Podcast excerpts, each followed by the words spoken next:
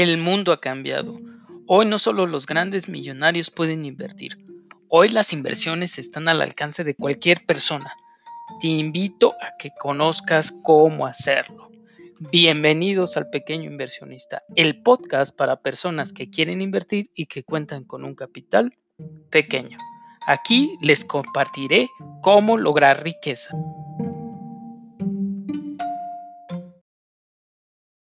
Quiero invertir en una propiedad habitacional, pero ¿qué me conviene? ¿Comprar o construir? Bien, para saberlo, quédate conmigo.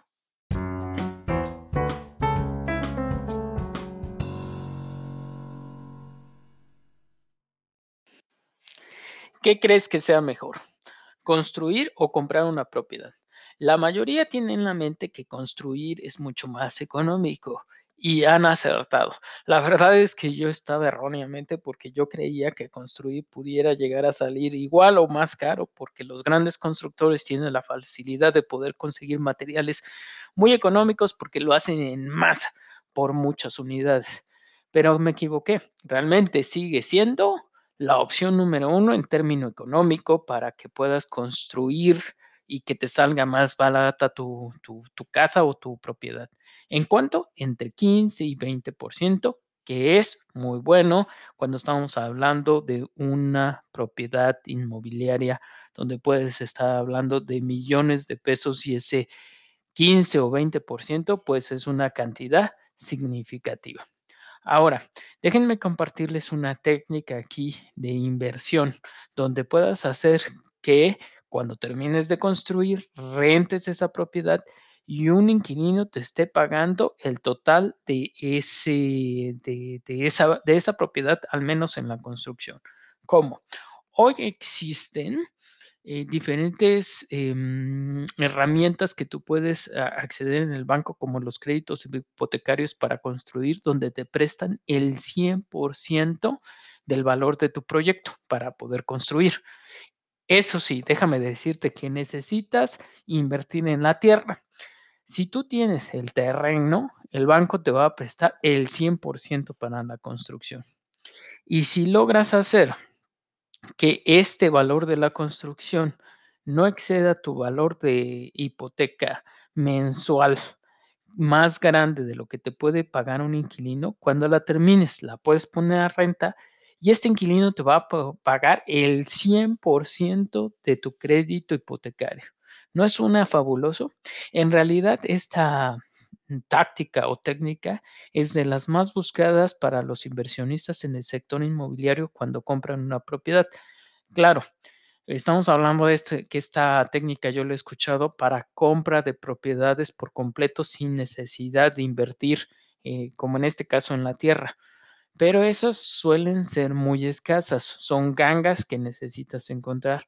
Aquí casi la mayoría puede hacerlo si es que tiene el capital suficiente para poder, primero, invertir en la tierra, que eso es lo principal. Y segundo, acceso a un crédito que le puedan otorgar para construir y después trasladarle la deuda al inquilino. Si puedes hacer entonces que en la renta, tu pago mensual de la renta, eh, este quede un poco más elevado, o sea, tantito más que lo que tú pagas a tu hipoteca, vas a estar ganando desde el año 1 para después seguir ganando como vaya creciendo la plusvalía de, de la casa. ¿Por qué? Porque siempre hay inflación y va creciendo el valor de las propiedades y con ello va creciendo el valor de las rentas, ¿verdad? Eso lo sabemos todo. Cada año las propiedades valen más y la renta de cualquier lugar vale más. Así, en el año 2 o en el año 3, tú ya vas a tener una diferencia más grande de lo que está entrando a tu bolsillo para que a futuro el total de la propiedad te la ha pagado tu inquilino y puedas eh, tener el 100% de esa propiedad y que, que es tuya. Además, déjame compartirte que hay otros datos que sustentan esta técnica.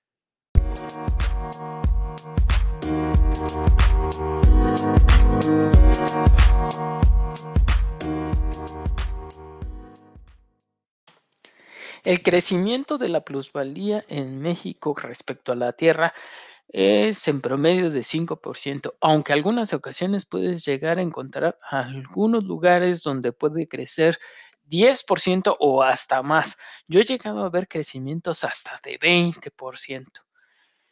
Bien, ahora, la tierra puede ser complicado en las grandes ciudades. ¿Por qué? Porque ya no hay tierra. Pero en la zona metropolitana o alrededor de una, de una zona urbana, las, las zonas que están alrededor, puede ser o en pequeñas ciudades donde la tierra no es un problema. Bien, ahora respecto a las propiedades, una, casa, un departamento, estas suelen dar un retorno si se rentan de alrededor de 5%. Eso quiere decir que si tú rentas un, una casa que construiste, puedes estar ganando 5% por el incremento de la plusvalía del lugar y 5% por la renta, teniendo que puedes llegar, mm, digamos que fácilmente, no siempre, pero que puedes llegar a 10% o más. Más en aquellos casos que la plusvalía puede crecer mucho en el lugar de más de ese 10%, como hablábamos de 15 o 20%. Claro, ten en mente que eso solo sucede unos cuantos años para después regresar a valores más típicos como los que ya mencionaba de 5 más 5, que te daría un 10% de, eh, de, de interés positivo, que es bastante bueno. Ahora, Teniendo otros datos es que tú puedes también hacer cosas que vayan más con la moda o con la tendencia actual. Por ejemplo, donde yo vivo, en Querétaro, México, es muy usado ahora un cuarto en la planta baja para ser usado de home office o para alguna emergencia. Esto se está demandando cada vez más y hay pocas casas que, que lo contienen, así que, por ejemplo, yo estoy haciendo ahora una propiedad que contiene un cuarto en la planta baja. Y bien, bueno, tenemos entonces que puedes llegar a tener un interés positivo interesante de 10% o más. Y claro, el, el, punto mayor no está tanto en los retornos inmediatos, sino en el capital a largo plazo cuando el inquilino te ha acabado de pagar la deuda que tienes en la hipoteca, que te ha pagado el total de tu crédito. Imagina que tú puedes hacer esto una vez por año y lo replicas por 10 veces. ¿Te imaginas tener 10 puertas donde el inquilino te está pagando el total del crédito de tus hipotecas? No solamente imagínatelo, ¿alcanzas a ver que es viable y posible? Si esto te gusta, yo te invito a que lo hagas. Construir es una opción que a mí me gusta para invertir. Además que, pues, le, a, le das valor a alguien que está necesitando de una vivienda. Así, pues, te invito a hacerlo si te ha gustado. Hasta luego.